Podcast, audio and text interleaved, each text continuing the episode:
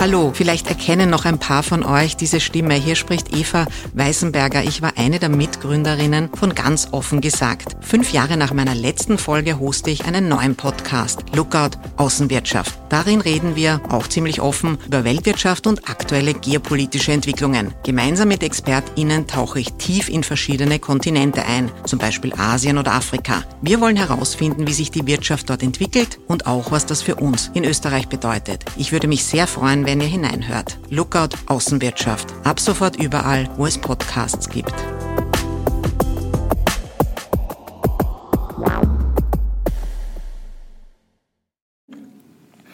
Und ich habe schon natürlich gedacht, logisch, Nazi, was weiß ich was, ja, okay. Na, ein bisschen langweilig, aber gut. So, nein, es geht um Korruption, Ibiza und wir haben natürlich, ich weiß nicht, da fängt halt das Kopfkino an und denkst dir so, was ist das für eine Geschichte?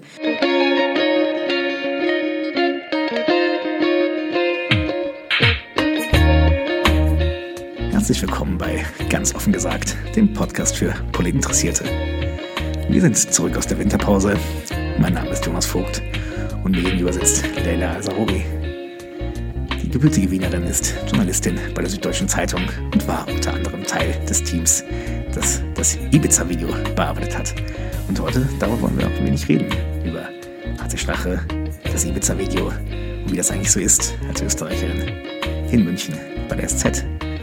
Hallo Leila, danke, dass du heute mein Gast bist. Hallo, ich freue mich auch, dass ich hier sein kann. Dieser Podcast beginnt traditionell mit einer Transparenzpassage. Die ist in unserem Fall gewohnt kurz. Wir haben einen gemeinsamen Freund, über den haben wir uns, glaube ich, früher, als du noch in Wien gewohnt hast, ein, zweimal kurz getroffen. Aber so wirklich kennen tun wir uns nicht. Ähm, ich würde gerne mit etwas Aktuellem einsteigen. Und zwar mit einer relativ klaren Frage. Glaubst du, dass Heinz-Christian Strache bei der Wienwahl antreten wird? Ja, das glaube ich tatsächlich. Also letzte Woche hat er ja schon sein politisches Comeback angedeutet, eigentlich sich schon feiern lassen in den Sophienseelen bei einer Veranstaltung. Und ich glaube, das war jetzt nur so ein bisschen, er hat schon jetzt die Stimmung gemacht und ich glaube, da kommt bald mehr, dass er dann fix antritt. Ja. Ja, er wabert aktuell noch ein wenig rum, deutet immer an, teasert mhm. und sagt nie klar nein und äh, oder nie klar ja. Hast es gerade schon gesagt, du warst letzte Woche bei dem Neuempf äh, Neujahrsempfang der DRÖ, diesem, dieser le sehr leicht auszusprechenden Partei. du hast Straches Rede gehört mhm. ähm, und der ist auch angeschaut. Ähm, war das der alte Strache oder hast du das Gefühl, da hat es einen Bruch gegeben? Ah, ich fand, das war eigentlich schon der alte Strache. Also man hat ähm, schon gemerkt, so wie er schon reingekommen ist und dann war wieder das komplette Scheinwerferlicht auf ihn und das hat ewig gebraucht, auch bis er bei der Bühne war, weil so viel Antragen und so viel Interesse war und so viele Kameras. Ähm, da hat er schon auf mich sehr in seinem Element gewirkt, sehr gefestigt und so. Auf der Bühne war, die Rede war sehr lange und er ist eigentlich sehr ausschweifend gewesen, aber ich glaube, das Selbstbewusstsein, das schon, glaube ich, einen Dämpfer erfahren hat letztes Jahr durch das Ganze, ist schon wieder da. Was glaubst du, was ihn motiviert? Ist das die Rache, wie die meisten Menschen geschrieben haben oder die meisten Journalistinnen Journalisten geschrieben haben? Ich glaube, es ist so eine Mischung. Also einerseits schon die Rache, also das hat er auch bei der Rede gesagt, er ist total enttäuscht von der FPÖ und es war ja seine Familie und jetzt wünscht er der eigentlich nur mehr alles Schlechte. Aber ich glaube auch, also der war sehr lange jetzt ähm, an der Macht, der war sehr lange Parteichef. Das ist natürlich auch schwer, von einem Tag auf den anderen plötzlich irgendwie niemand mehr zu sein. Und ich glaube, so leicht kann er davon nicht lassen. Und mein Gefühl ist auch, er hat sehr viele Leute um, sie, um ihn herum, die ihn, die ihn unterstützen, beziehungsweise die ihm, glaube ich, auch so ein bisschen ähm, das Gefühl geben, man braucht ihn unbedingt. Und auch auf Facebook hat er natürlich seine Unterstützer. Und ich glaube, er er denkt tatsächlich, er wird gebraucht und er will unbedingt zurück und so hat sich das jetzt so ein bisschen raufgeschaukelt, dass er halt schon nach einem halben Jahr wieder da ist. Ja, er ist auch auf Twitter mittlerweile wieder, er hat sich angemeldet, er twittert auch jetzt, äh, er mhm. twittert auch jetzt selbst und äh, Menschen, andere Leute und steigt in Diskussionen ein. Ja. Ähm, da, da ist irgendwas im Busch. Hast du mit äh, Menschen gesprochen auch auf der Veranstaltung? Ähm, mit, mit, mit, mit, mit Unterstützern oder Menschen, die dort als Gäste waren? Ich habe so ein bisschen rumgefragt, aber nicht ja. so viel. Aber man hat sehr viel gehört, weil die waren tatsächlich sehr, sehr offen auch. Also die haben ihm auch während seiner Rede irgendwie immer, immer wieder hat, hat jemand rausgebrüllt, so, also so Unterstützung zum Beispiel hat er einmal gesagt, ähm, ja, es tut ihm halt leid wegen Ibiza und so, aber es war halt eine besoffene Geschichte, was man eh schon von ihm öfter gehört hat. Und neben mir saß halt jemand, der hat dann rausgeschrien, so, ja, es passt schon, jetzt scheiß endlich drauf und so. Also ich glaube, die Leute, die da waren, waren sind wirklich Hardcore-Fans und die warten einfach nur drauf, dass er zurückkommt. Ja, er hat ja irgendwo noch diese Hardcore-Fans in Wien. Ne? Das ist, das ist ja offensichtlich. Wie groß sie tatsächlich sind, weiß man, weiß man nicht. Ähm, Hast du, kannst du sagen, welche Chance, Prognose ist schwierig, ich weiß, aber welche Chance hat er? Überschätzt er sich da massiv oder was, was stellst du dir vor? Also es ist schon schwierig zu sagen. Es gibt jetzt auch, glaube ich, ein, zwei Umfragen habe ich gesehen, die da waren so von sechs Prozent die Rede. Das kann man jetzt, glaube ich, noch schwer sagen. Es hängt so ein bisschen auch von, wie die anderen Parteien sich jetzt tatsächlich aufstellen, ab. Aber ähm, ich glaube, er hat schon eine Chance, aber ich glaube nicht, dass sie sehr groß ist und er wird auf alle Fälle nicht die FPÖ jetzt da in Wien ersetzen. Also ich glaube, da überschätzt er sich schon. Es ist ja auch eine interessante Frage, ob jemand wie HC Strache tatsächlich ähm, dann Lust hat, einfacher Gemeinderat zu sein oder mhm. Clubchef. Ich meine, Clubchef wird er dann schon sein, aber dann sitzt er halt mit einer Handvoll Abgeordneten in dem Gemeinderat. Ähm, also da, wird, da ist natürlich die Möglichkeit, dass er letztlich doch nicht so hoch landet, wie er sich es jetzt vorstellt. Die ist natürlich einfach real. Ja. Du hast äh, 2017 äh, mit dem Kollegen Oliver Dasgupta eine sehr große Strache-Recherche gemacht im Vorfeld der Nationalratswahl, mhm. sich sehr auch ähm, sehr intensiv mit seinem Leben beschäftigt. Mhm. Ähm, Kannst du sagen, warum war Heinz-Christian Strache so lange ein so erfolgreicher Politiker? Also was uns damals sehr viele Wegbegleiter, Feinde, Freunde, die wir da interviewt haben, erzählt haben, ist, dass er halt wahnsinnig ähm, ehrgeizig einerseits ist und auch waren, ähm, sehr erpicht darauf, dass er Anerkennung, Zustimmung bekommt und dadurch irgendwie so sich um all seine Funktionäre gekümmert hat. Also das haben die meisten schon gemeint, dass er sowieso ein, also wirklich die FPÖ ist seine Familie. Okay, jetzt mittlerweile war seine Familie. Und er kümmert sich um alle und, ähm, und ist einfach sehr, sehr drauf. Also er kann sehr gut mit Menschen. Er kann ja auch auf Wahlkampfveranstaltungen, merkt man das ja auch. Er ist da sehr menschennah und redet mit allen. Und das kommt halt gut an. Und so hat er sich da so kontinuierlich irgendwie raufgearbeitet und ist dort auch sehr, sehr lange einfach geblieben. Ja. Es gibt immer eine Geschichte, die ich äh, gehört habe von, von, von Leuten aus dem Studium, die ihm irgendwann mal auf einer Veranstaltung klassische linke Studenten äh, zu ihm hingegangen sind, ihn mehr oder weniger attackiert haben, mhm. äh, also verbal attackiert, ihm diskutiert haben. Und nach fünf Minuten und einer Zigarette hatte er sie dann plötzlich in sein Büro im äh, Nationalrat eingeladen. Mhm. Das ich glaube, das ist schon so eine, eine Geschichte, die, glaube ich, den, den, den Politiker Hatte Strache ein wenig beschreibt, weil er schon natürlich auch einfach diese, so sagen immer sehr viele Menschen, diese Lust hat zu gefallen. Ja. Ähm, hast du irgendeine Ahnung, warum ist er am Ende gefallen? Also warum ist Ibiza passiert? War das ein singulärer massiver Fehler oder gibt es Dinge in seiner Biografie, die dazu geführt haben? Ja, das ist schon fast ein bisschen psychologische Evaluierung. Aber ähm, ich glaube, so ein paar Dinge kann man schon sagen. Also eben, was wir auch damals für die Akte Strache recherchiert haben, diese, dieses Streben nach Anerkennung, was sich so ein bisschen als Muster, so ein roter Faden durch sein Leben zieht. Im Endeffekt war da auf Ibiza war das auch so. Ja, da war eine, eine Oligarchennichte, also eine eine Frau offenbar mit sehr viel Geld, die er sehr schön fand, was er ja auch auf dem Video dann gesagt hat. Ähm, und die wollte er offenbar beeindrucken. Er wollte auch zeigen, okay, ich bin jemand, ich bin wichtig. Und ähm, deshalb auch diese ganzen Geschichten. Also deshalb hat er auch an vielen Stellen einfach maßlos übertrieben. Ja? ja. Und er wollte ihr gefallen und er wollte einfach auch da das Geld halt irgendwie holen. So. Wir sind kein Psychologie-Podcast. es also, haben sehr viele, sehr viele Journalisten die ihn, und Journalistinnen, die ihn einfach sehr lange auch beobachtet haben, haben, Armin Wolf hat auch mal einen Blogbeitrag darüber geschrieben, mhm. dass, dass, dieser Mann ja offenbar ohne, also quasi immer auch sein Leben lang nach Anerkennung, nach Vaterfiguren gesucht genau, haben ja. und dass da einiges äh, ähm, in die Richtung erklären könnte. Aber ich glaube, was man nicht noch was dazu sagen darf, ähm, es ist natürlich ja. das eine, dass er ihr gefallen wollte und ihre Anerkennung wollte, aber ich glaube, man darf auch nicht vergessen, dass ähm, wenn man solche Vorschläge macht oder so auch von solchen Korruptionsfantasien, wie er jetzt dann im Nachhinein gesagt hat, dass da natürlich schon der Grundstock auch da ist, er dass in seinem Umfeld das offenbar gang und gäbe war, so zu sprechen, solche Deals zu machen und das auch vollkommen okay war und er gar nicht gemerkt hat, wie fair, also wie sehr die Grenze da überschritten ja. hat auch dabei. Ne? Diese Deals werden nicht an dem Abend spontan eingefallen genau, sein. Das, ja, das, ist, das, ist, das ist sicher etwas, was man, ähm, was man betonen muss. Hat dich etwas, ähm, hat dich im Zuge der Recherche Strache 2017 etwas überrascht massiv? 2017 bei ja, der ersten die, Recherche? Bei der ersten Recherche, ja. Ähm, was mich schon überrascht hat, war, ich meine, ich wusste, kannte diese, als Österreicherin kennt man diese ganzen Geschichten da mit den vier Bier und was weiß ja. ich was da. Ne? Ähm, aber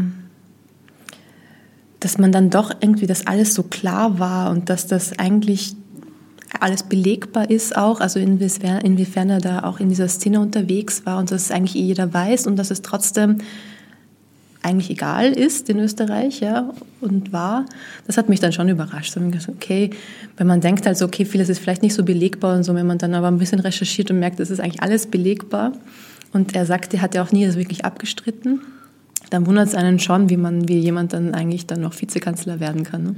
Es ist eine sehr beliebte und schwierige Frage, aber ich muss jetzt trotzdem dann stellen, ähm, glaubst du, dass eine Karriere Heinz-Christian Strache in Deutschland möglich gewesen wäre? Ich glaube es ehrlich gesagt nicht. Also das ist schon, also jemand, der einfach in eine Neonazi-Vergangenheit hat, also beziehungsweise da in der Szene verkehrt ist, das gibt es eigentlich sonst nicht. Ja, ich, mir fällt niemand anderer ein, der, bei dem das eigentlich so belegbar auch ist. Es gibt dann, manche vergleichen immer Joschka Fischer und so, ja, also andere Richtungen, aber im Großen und Ganzen, so wie bei Heinz, Heinz Christian ist da schon ein ziemlicher Sonderfall. Ich glaube, in Deutschland wäre das nicht möglich. Nee.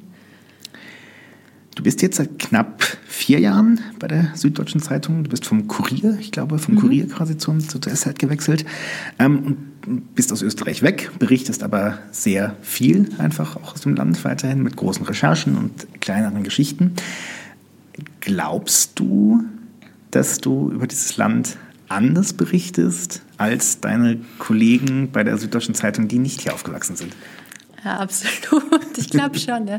Ich bin nicht immer ganz sicher, ob es ein Vorteil ist, ähm, aber wenn man das Land kennt und die Leute kennt und so, dann blickt man da einfach ein bisschen anders drauf. Ich glaube, vieles versteht man tatsächlich nur, wenn man, wenn man einfach Österreicher ist oder wenn man einfach lange dort gelebt hat. Die berühmte gelernte Österreicherin in dem Fall. Ja, ja, genau. Also diese ganze Verhaberung zum Beispiel, wie das in Wien läuft, dass alle sich kennen. Ja. Oder auch, was man eben auch auf diesem, in Ibiza, was, was der was Strache, er wirft ja mit Namen um sich und so.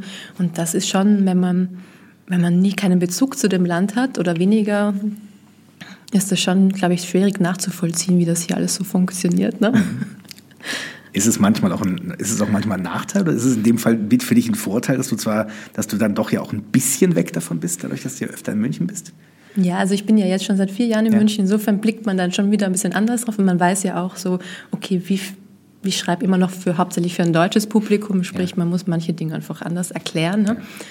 Ja. Ähm, aber manchmal denke ich mir, also wo ich merke, es ist manchmal ein Nachteil, oder nicht ein Nachteil, aber manchmal finde ich einfach auch keine Geschichte dran. Also wenn dann wieder irgendein FPÖ-Funktionär wieder irgendeine irgendeine also was braune Vergangenheit oder weiß ich nicht, dann denke ich mir immer so, ja, das weiß doch eh jeder. Und meine deutschen Kollegen finden das dann aber immer wahnsinnig interessant und spannend. Und das ist dann schon so, okay, wenn man, wenn man alles das gewöhnt ist aus Österreich, dann denkt man sich bei manchen Dingen so, ja, das ist doch normal da. Das ist auch manchmal immer interessant. Ich schreibe ja manchmal auch für die, für die quasi die Zeit Online, also die Berliner mhm. äh, Online-Redaktion und quasi muss dann gelegentlich jetzt auch zu der Wahl Österreich erklären und es ist dann äh, immer wieder eine interessante Sache, weil man immer wieder merkt, okay, für ein österreichisches Medium würde ich das jetzt in einem Halbsatz andeuten und jeder wüsste, was mhm. gemeint ist. Ja. Aber für die Deutschen muss man es dann doch immer wieder sehr klar erklären und sehr klar aufschreiben. Mhm. Ähm, ihr seid ja eine ganze mittlerweile eine ganze Menge von Österreichern und Österreicherinnen bei der SZ. Es gibt ja einen eigenen Newsletter mhm. und sowas. Ähm, hilft dir das in deiner Recherche? Also quasi, dass du da jetzt so ein Teil von so einer Österreicherwelle, von dieser österreichischen äh, Initiative der Süddeutschen Zeitung bist, oder? Ja, lustigerweise, wie ich, wie ich nach München gezogen bin und zur SZ gekommen bin, war, hätte ich nie gedacht, dass ich so viel über Österreich schreiben werde, weil ich habe beim Kurier eigentlich hauptsächlich über, über, also ich war in der Außenpolitik mehr angedockt, habe Frankreich, Spanien beackert und bin dann nach München und plötzlich war so ein wahnsinniges Interesse da an Österreich wegen der Bundespräsidentenwahl damals und der Wiederholung. Und ähm, das ist eigentlich jetzt auch nicht abgerissen, dieses Interesse. Insofern haben wir da immer mehr gemacht als in den letzten Jahren. Ne? Und ähm, ja. auch mit diesem Newsletter und so was auch ganz gut funktioniert. Und ähm, ja, also das es hat mich auch ein bisschen überrascht, wie, wie groß dann das Interesse da ist und wie sehr man, ähm, wir haben halt auch so ein, ähm, wie sehr wir da als Österreicher da in der SZ irgendwie auch Sachen machen können, beziehungsweise da auch auf Interesse stoßen, ja. ja. Du wirst es doch nicht ganz los, ne? auch in München. genau. ähm, wie sind da die ähm, Reaktionen aus Österreich, aus deiner Heimat? Ist es eher positiv oder wenn du jetzt quasi dort als SZ-Journalistin auftrittst, wirst du dann auch eher als deutsches Medium aufgenommen oder wie, wie, wie kann ich mir das vorstellen? Wenn ich hier jetzt recherchiere? Ja, ja. Ähm, ja, also man wird schon als deutsches Medium aufgenommen und dann sind immer alle überrascht, ach, sie sind ja eh Wienerin und so. Insofern, ja. das ist immer ganz interessant, glaube ich, dann für die. Aber da merke ich auch so, wie also man hört schon einen Unterschied dann im Gespräch, einfach wenn sie dann draufkommen, dass man eh aus Österreich ist und nicht so richtiger Piefke, sage ich jetzt. Ja, ja. Äh, hilft dir, hilft das manchmal? Also ich, was ich schon interessant finde, ist, wenn du jetzt dir vorstellen müsstest, du würdest eine Geschichte recherchieren und du wärst mhm. quasi ähm, Journalistin beim Kurier mhm. oder du bist Journalistin bei der SZ. Wo sind die, und du, du bist hier in, in, in Österreich unterwegs, wo sind die Vorteile, wo sind die Nachteile?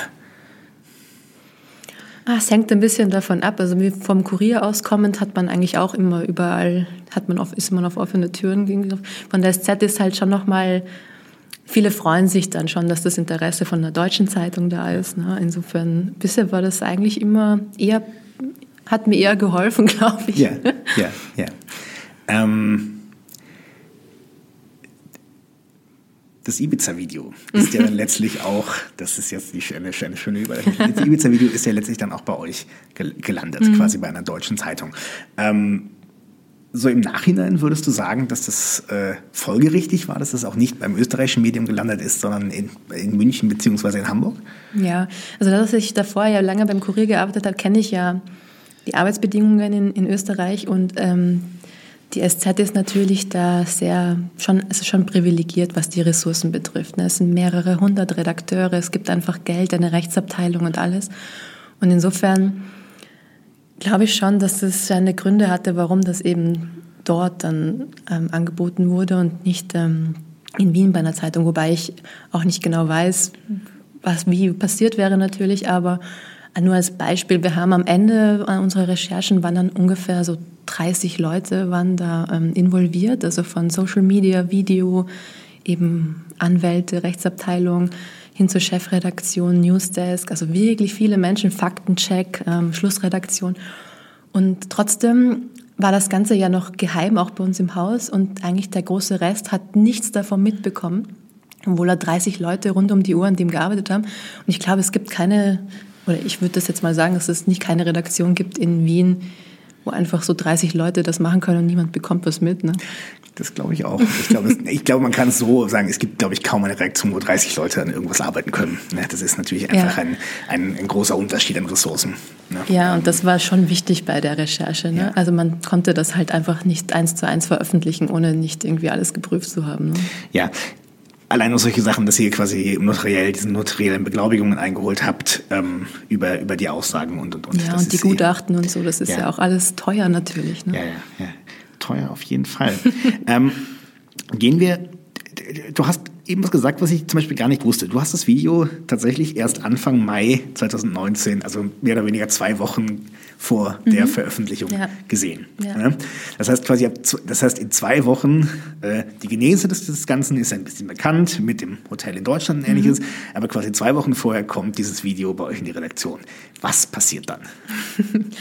Also ähm, Vielleicht, ich hole noch ein bisschen mehr aus. Bitte. Also Bastian und Frederik haben eben dieses Video sozusagen an Land gezogen, monatelang irgendwie auch mit der Quelle ähm, verhandelt in Gesprächen. Die, so. beiden Ober, die beiden, die beiden Obermeiers, genau. genau.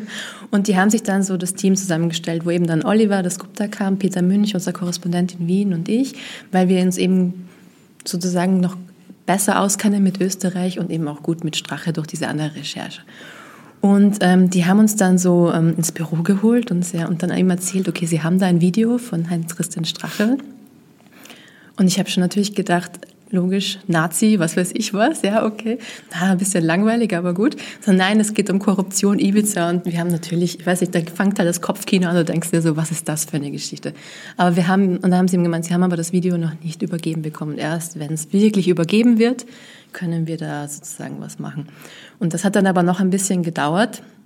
Und dann haben wir zuerst auch nur das Audio bekommen, so drei Wochen oder so vor Veröffentlichung und mussten mal wir haben so sechseinhalb Stunden Audiomaterial wirklich mit schlechtester Tonqualität bekommen. Viel Russisch auch drauf. Viel ja. Russisch, Englisch, dann lauter Leute, wo du nicht genau weißt, wer da jetzt spricht. Ja.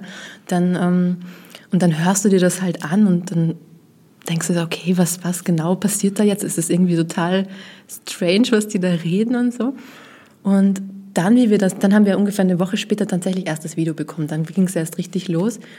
Und wie ich das Video dann zuerst gesehen habe, habe ich mir gedacht, so was? Weil ich habe mir ursprünglich gedacht, ich weiß nicht, Geschäftsessen in einer Ibiza-Oligarchenvilla, die sitzen da alle in, Anzügen und keine Ahnung was.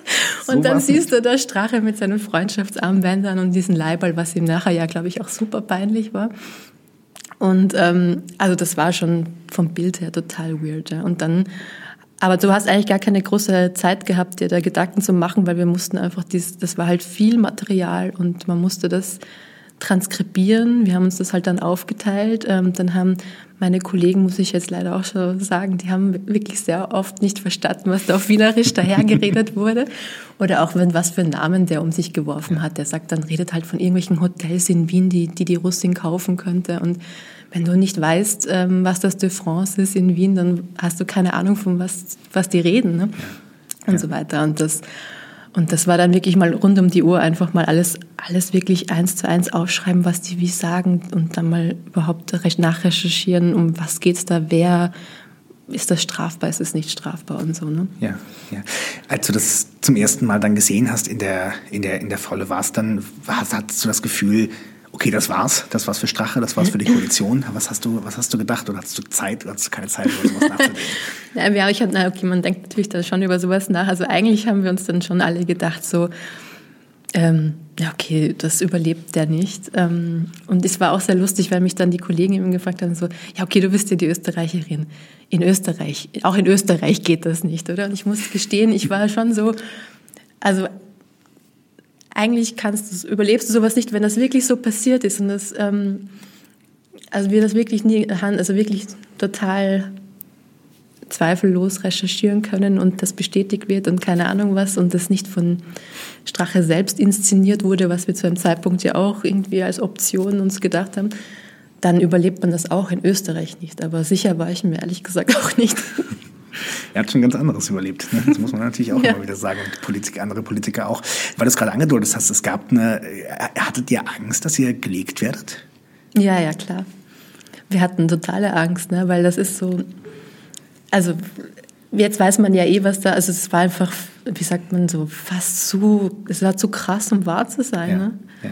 Also, und dann haben wir uns natürlich schon überlegt, so, was ist, wenn, wenn also wir haben wirklich so sogar gedacht, okay, was ist, wenn die, wenn die FPÖ sagt, ja, wir haben das eh von vornherein gewusst, dass das eine Falle ist. Wir wollten nur schauen, wie eine Qualitätszeitung unter Anführungszeichen damit ja. umgeht und so. Und, und, man weiß ja nie. Ne? Ja. Aber gab es dann so, gab's so einen Moment, wo du, das, wo, wo du, deine Kollegen, deine Kollegen das Gefühl hattest, okay, äh, das ist es jetzt, so, wir sind uns sicher, das ist, oder äh, ist, die, ist die Angst bis zum Schluss ein bisschen geblieben? Ähm, ja, den, den Moment gab es schon. Also zuerst einmal haben wir ja zuerst, ähm, also durch das Gutachten ganz zweifellos sagen können, okay, das ist Strache. Da hatten ja. wir ja auch dieses Ohrengutachten, ne, wo ein Ohr ist ja so wie ein Fingerabdruck, so einzigartig und so. Und wie wir das dann irgendwie so, so 99-prozentiger Wahrscheinlichkeit ist das Straches Ohr, also Strache. Also okay, das sind zumindest die richtigen Leute. Wir haben natürlich dann auch gewusst, ähm, nachgeschaut, dass die tatsächlich zu dem Zeitpunkt ähm, auf Ibiza waren. Aber dann der Punkt, wo wir uns dann sicher waren, war der, wo wir ähm, Strache und Gudenus halt konfrontiert haben. Das war so zwei Tage vor Veröffentlichung. Wir haben ihnen ja eine WhatsApp geschickt, ähm, und, also eine E-Mail und eine WhatsApp und wie dann die Antwort kam und eigentlich er nur gemeint hat, ja, stimmt alles so. Also ich war da, war aber eine besoffene Geschichte, nicht weiter, nicht weiter tragisch so auf die Art. Kam auch das Wort besoffene Geschichte in der WhatsApp vor? Weißt, du, weißt du das zufällig noch? Äh, Also irgendwas mit feucht-fröhlicher Abend, glaube Okay. ich. So hieß es, glaube ich. Aber so, ja. Ähm, und dann war für uns klar, okay, er, er streitet es nicht einmal ab, dass es das Treffen gab. Also dieses Treffen gab es und gut, die Geschichte funktioniert so. Er ist auch nicht von selbst aus irgendwie an die Presse gegangen, um seinen eigenen Spin zu machen. Gut, Das ist, ja, das ist dann auch immer die Gefahr. Ne? Also quasi er ist ja auch, er hat ja mehr oder weniger ein bisschen wie, die, wie das Kaninchen vor der Schlange drauf gewartet, ne? das auf die Veröffentlichung. Ja, also wir haben schon damit gerechnet, dass er eine Pressekonferenz davor Ja. einberuft und einfach, um selber, Ja, einfach selber sagen Ja, zu können, wie das ankommt oder so. Ne? Ja, ja. also sagen wir mal so, die ÖVP hätte es wahrscheinlich gemacht. Ich glaube auch. Ich glaube, er war tatsächlich so entspannt. Also, oder, man kann es schwer, man kann, man kann ja nicht hineinschauen, aber irgendwie dürfte das nicht so, nicht so bewusst gewesen sein, was das bedeuten könnte Ja. für ihn. Ne? Ja. Ähm, das, es ist der 17. Mai, quasi, das war, glaube ich, ein Freitag, äh, ist Freitag. Die Recherche wird öffentlich. Ähm, ihr wart, seid wahrscheinlich den ganzen Tag sehr, sehr aufgeregt gewesen. Ja, davon gehe ich aus. Ähm, und dann entspannt sich in den nächsten zwei, drei Tagen eine massive äh, Debatte in Österreich. Die Ereignisse Ja. überschlagen sich. Ich weiß noch genau, ähm, Menschen, äh, wie hast du das empfunden? Nur damit ich nicht zu viel Volk nehme. Also wir haben ja bis zum letzten Moment von der Veröffentlichung haben wir eigentlich noch, ähm, wir hatten ganz viele Nebenstückchen, die wir noch gemacht haben. Wir waren eigentlich wirklich mit Produktion und dem allem beschäftigt. Wir haben es gerade so geschafft, dass wir rechtzeitig fertig werden mit allem. Und dann fing es schon an mit irgendwie das Telefon läutet, dann meine Mama, die es anruft und mich fragt, so, wie ich so etwas für mich behalten kann für ein paar Wochen. Das war wirklich sehr lustig. Und natürlich dann auch, weiß ich nicht, Journalisten, die alle ihre Infos haben wollten. Ich kann, also halt vom Kurier haben natürlich Leute angerufen, was habt ihr da? Und, ne? und dann von der ZIP 2, die dann ja auch gleich ein Interview und so haben wollten. Und dann hört sich das, ja, und ich bin dann den nächsten Tag gleich in der Früh nach, nach Wien gefahren. Ursprünglich wollte ich da privat hinfahren, dann war es natürlich nur Arbeit. Ne? Und dann steht man da den ganzen Tag am Ballhausplatz und packt sein Leben eigentlich nicht. Ne? Also Ja. das war schon ziemlich, ziemlich skurril. Ja.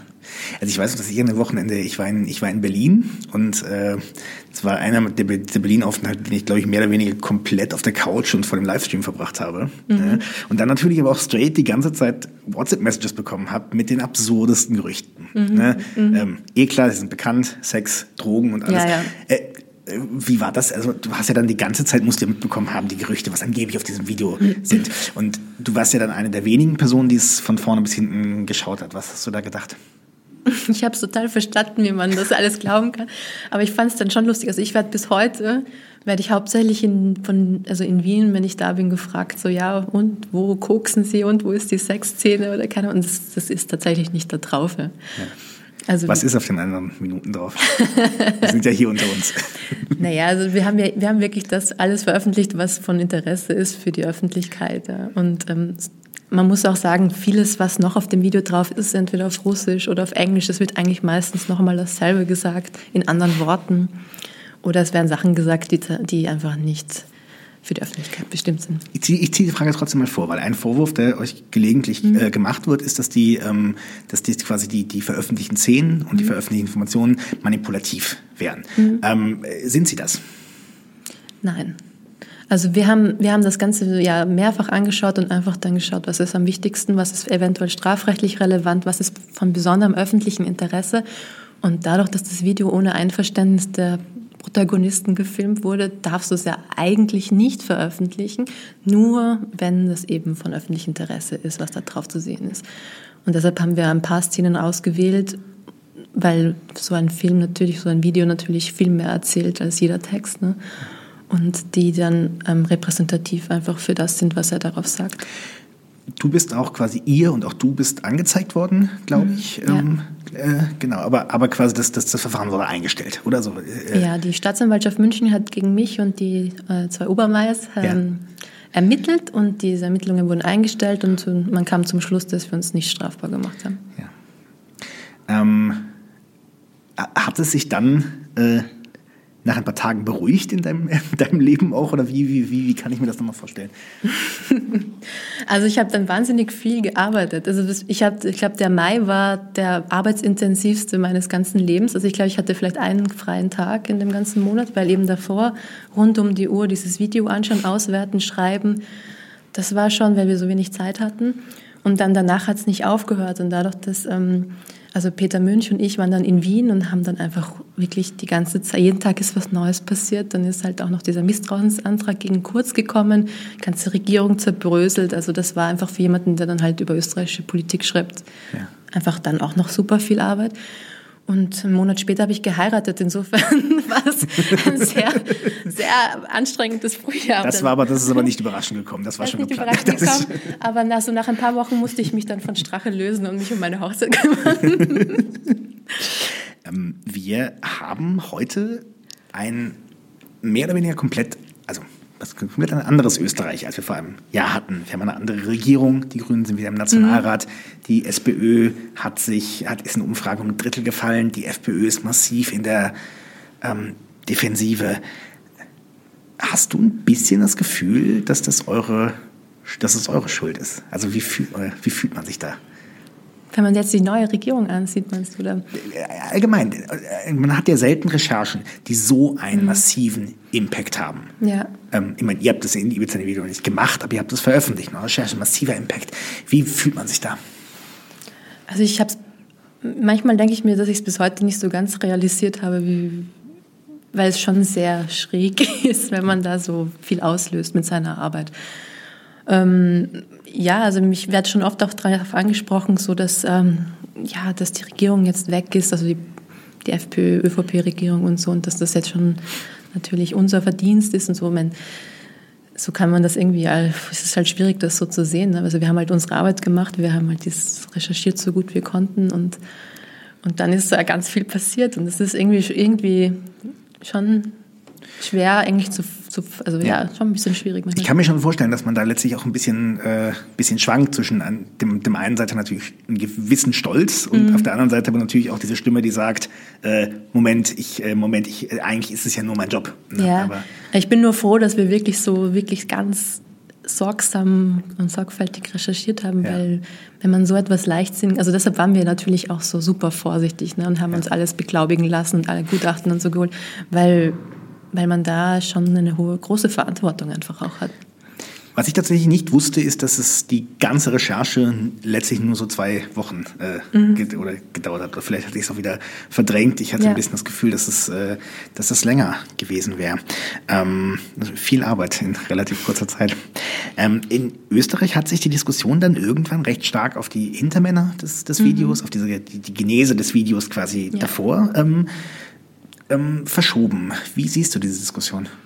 Ja, ich muss sagen, das hat mich ein bisschen, ähm, also wir waren dann schon ähm, etwas frustriert, dass es dann nach kurzer Zeit nur um die Hintermänner geht. Ich meine, man kann das natürlich nachvollziehen, das ist auch eine spannende Frage und die Behörden kümmern sich ja auch drum, es soll ja auch ermittelt werden. Ähm, aber was natürlich schon wichtig ist, ist, was Strache auf diesem Video sagt und das sollte eigentlich vorrangig sein. Ist es egal, woher man sein Material bekommt? Wir haben auch natürlich darüber diskutiert. Ähm, wir wissen ja, also wir können nichts zu der Quelle sagen, aber, aber ähm, wir fanden dann zu dem Zeitpunkt, ähm, wir haben mit der Herstellung des Videos nichts zu tun gehabt. Wir haben das auf legale Weise erhalten und das haben es also ist authentisch, was auf dem Video ist und das war dann für uns einfach klar, okay, es hat so ein großes, es ist so wichtig, dass die Öffentlichkeit erfährt, was da drauf ist, dass es dann für uns egal war, woher es kommt. Ja. ja. Das ist eine klare Ansage. Ähm, hat dich, wir leben jetzt in so etwas wie einer Post-Ibiza-Republik, um einen sehr, äh, um einen sehr großen Begriff zu benutzen, hat dich an den ähm, Entwicklungen des letzten Dreivierteljahres irgendwas ganz besonders überrascht? Ach, ganz viel. Ich glaube, am meisten hat mich schon überrascht, dass die ganze Regierung einfach dann gestürzt ist darüber. Also es ist nicht einfach nur Strache zurücktritt. Ne? Du, hast ein, du hast ursprünglich auch gedacht, dass nur Strache zurücktreten würde, oder? Ja, also das, wir haben uns gedacht, so, das muss, also das ist irgendwie, das geht nicht, dass der Vizekanzler bleibt, ne? aber dass der von allen Ämtern zurücktritt und dass dann nachher die ganze Regierung platzt und dass man dann eine erste Kanzlerin bekommt und so. Also das war alles, das konnte man natürlich nicht voraussehen. Ne? Das hat uns natürlich überrascht. Ja, davon auch ein wenig überrascht, überrollt worden von den Ereignissen. ja, total. Ja, wie die meisten. Es ist ja, es ist das Lustige. Es ist ja irgendwie im letzten Dreivierteljahr unfassbar viel passiert. Mhm. Auf der anderen Seite war es so politisch so ein absurder Stillstand, weil wir ja so eine, weil wir eine Übergangsregierung haben, mhm. die ja bewusst große Entscheidungen eigentlich nicht getroffen habe. Das war ein äh, interessantes, interessantes halbes, letztes halbes Jahr. Ja, total. Ne? Ähm, ist es ist irgendwas, hast gesagt, es hat dich sehr viel, sehr viel überrascht. Wie hast du das letzte, wie hast du die letzten Monate so empfunden? Also Jetzt die letzten? ja, ja. Ähm, also was mich, was mich dann auch nochmal, was auch nochmal dann neu war, natürlich war diese ganze Spesen-Affäre, dass da noch so viel rausgekommen ist, ähm, was dann einfach auch nicht an dies, bei diesen Korruptionsfantasien, wo Strache das ja gesagt hat, das ist ja alles ja nicht passiert, sondern dann ist es eigentlich schon, also hat er sehr viel sich bereichert irgendwie offenbar. Und ähm, dass er dann trotzdem jetzt schon wieder auf der politischen Bühne irgendwie erscheint und jetzt schon Ja. wieder zurück will, das ist natürlich dann auch sowas, wo man, also schon irgendwie interessant. Das ist, das, ist, das, ist, das ist ja auch das Spannende, dass ja sehr viele Beobachter sagen, ähm, quasi, äh, dass es eigentlich letztlich gar nicht Ibiza war, dass der FPÖ so ganz massiv das Mhm. Genick gebrochen hat, auch speziell bei der, bei der, bei der Wahl, ähm, sondern dass es dann diese Spießenaffäre war, die dann aus irgendwelchen Gründen rausge Ja, ich glaube, das haben seine Wähler dann wirklich übel Ja, genommen. ne? ja. Weil das war so, das hat man auch so leicht verstanden, weil wenn man sagt, okay, irgendeine Russin will da die Kronenzeitung kaufen, also das ist halt ein bisschen abstrakter. Das lässt sich auch, das ist auch verständlich, aber nicht so wie ähm, die Kinder von ihm bekommen das Taschengeld aus der Parteikasse. Ja. Das ist halt noch viel, viel Hand, also viel, viel leichter zu verstehen auch, ne? Ja, ja. Kommen deine Kollegen öfter und sagen, okay, wir müssen die nächste Strache-Geschichte machen, wir müssen die nächste Strache-Geschichte machen. Ach nee. ich glaube, wir haben langsam auch schon ein bisschen so genug Strache gehabt. Also ich würde mir jetzt auch mal, hätte mir jetzt auch mal gedacht, okay, es könnte mal wirklich ein paar Monate ähm, sich zurückhalten und so. Ja. Du hast eben schon gesagt, dass quasi ähm, in, der, in der Endphase, gerade aus den zwei Wochen, waren ja sehr, sehr viele Menschen bei euch damit beschäftigt. Ne? Also sowohl die, äh, die Journalisten, Journalistinnen, die Faktenchecker, ähm, die, äh, die Rechtsabteilung. Aber es gab ja auch, das Ganze war ja auch sehr, sehr professionell auch ähm, multimedial aufbereitet. Ne? Das ist ja, gehört ja heute dazu. Das war ja auch bei den Panama Papers und sowas recht stark. Ja. Ähm, äh, äh, Siehst du da, siehst du das nur positiv oder siehst du auch Gefahren darin, in dieser ganz massiven Aufarbeitung? Ich sehe das eigentlich schon positiv. Also ich finde das schon super von der SZ, dass sie da nicht nur auf die Zeitung schaut, sondern auch, wie wir einfach online, digital, was wir da nutzen können und wie wir da die Geschichte einfach auch nochmal besser erzählen können. Ja. Ich, ich, verstehe das, was, was, ich mir immer ein bisschen überlege. Ich, ich habe manchmal ein bisschen das Gefühl, dass die Art und Weise, wie solche Sachen heute veröffentlicht werden, die, die erzeugen ja eine ganz, ganz riesige potenzielle Fallhöhe. Ich sehe das immer bei den Panama Papers. Da Ja. gibt es ja Menschen, die offenbar tatsächlich eine ganz ehrliche Enttäuschung empfinden, dass das Ganze quasi äh, äh, verkauft wurde als, als über die angeblich mangelnden Folgen. Ja? Und äh, dieses, und, und ich habe immer ein bisschen das Gefühl, dass eventuell die Art und Weise, wie wir heute, und das geht gar nicht nur die SZ, das machen ja alle so, dass die Art und Weise, wie wir solche Geschichten und Rechercheergebnisse präsentieren, dass das eventuell dazu, dass das eventuell auch äh, dazu beitragen könnte. Dass dann nichts passiert, weil Äh, nee, dass die Menschen sich massive Folgen erwarten, die dann ausbleiben, die ja letztlich sehr oft ausbleiben. Ach so. Ja, das ist interessant. Ja, ich glaube, das, das Problem ist natürlich schon, wenn man so mit so einem großen Paukenschlag, oder das meinst du ja, oder dass man so Ja, ja. sehr groß Sachen irgendwie veröffentlicht und so mit auch so, man, man kündigt was an, es kommt was Großes und so.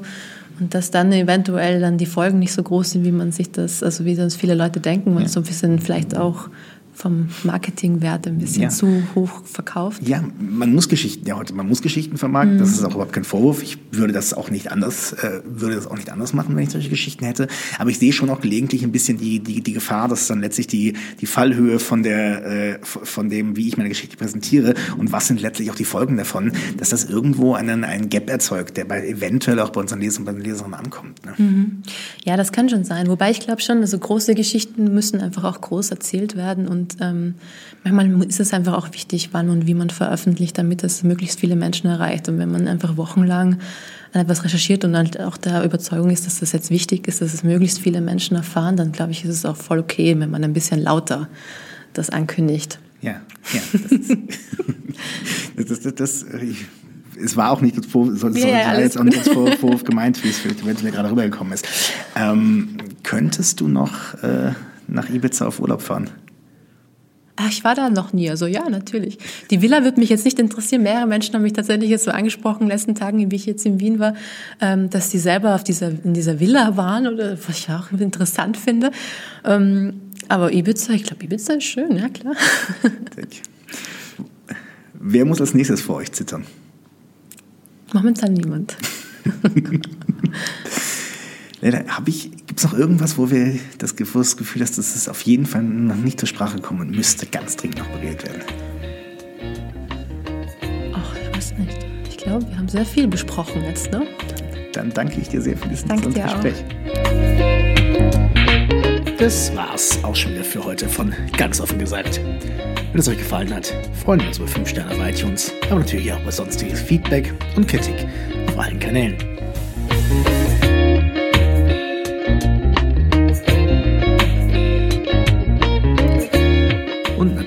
Empfehlen wir euch auch gerne wieder andere Podcasts. Heute zum Beispiel Kofferkinder, den Reisepodcast mit vielen nützlichen Tipps und Empfehlungen für alles, was zwischen An- und Abreise liegt.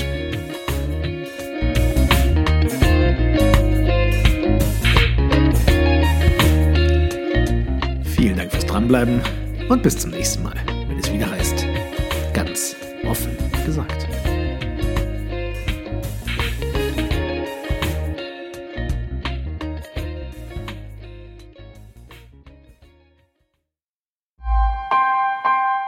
Missing Link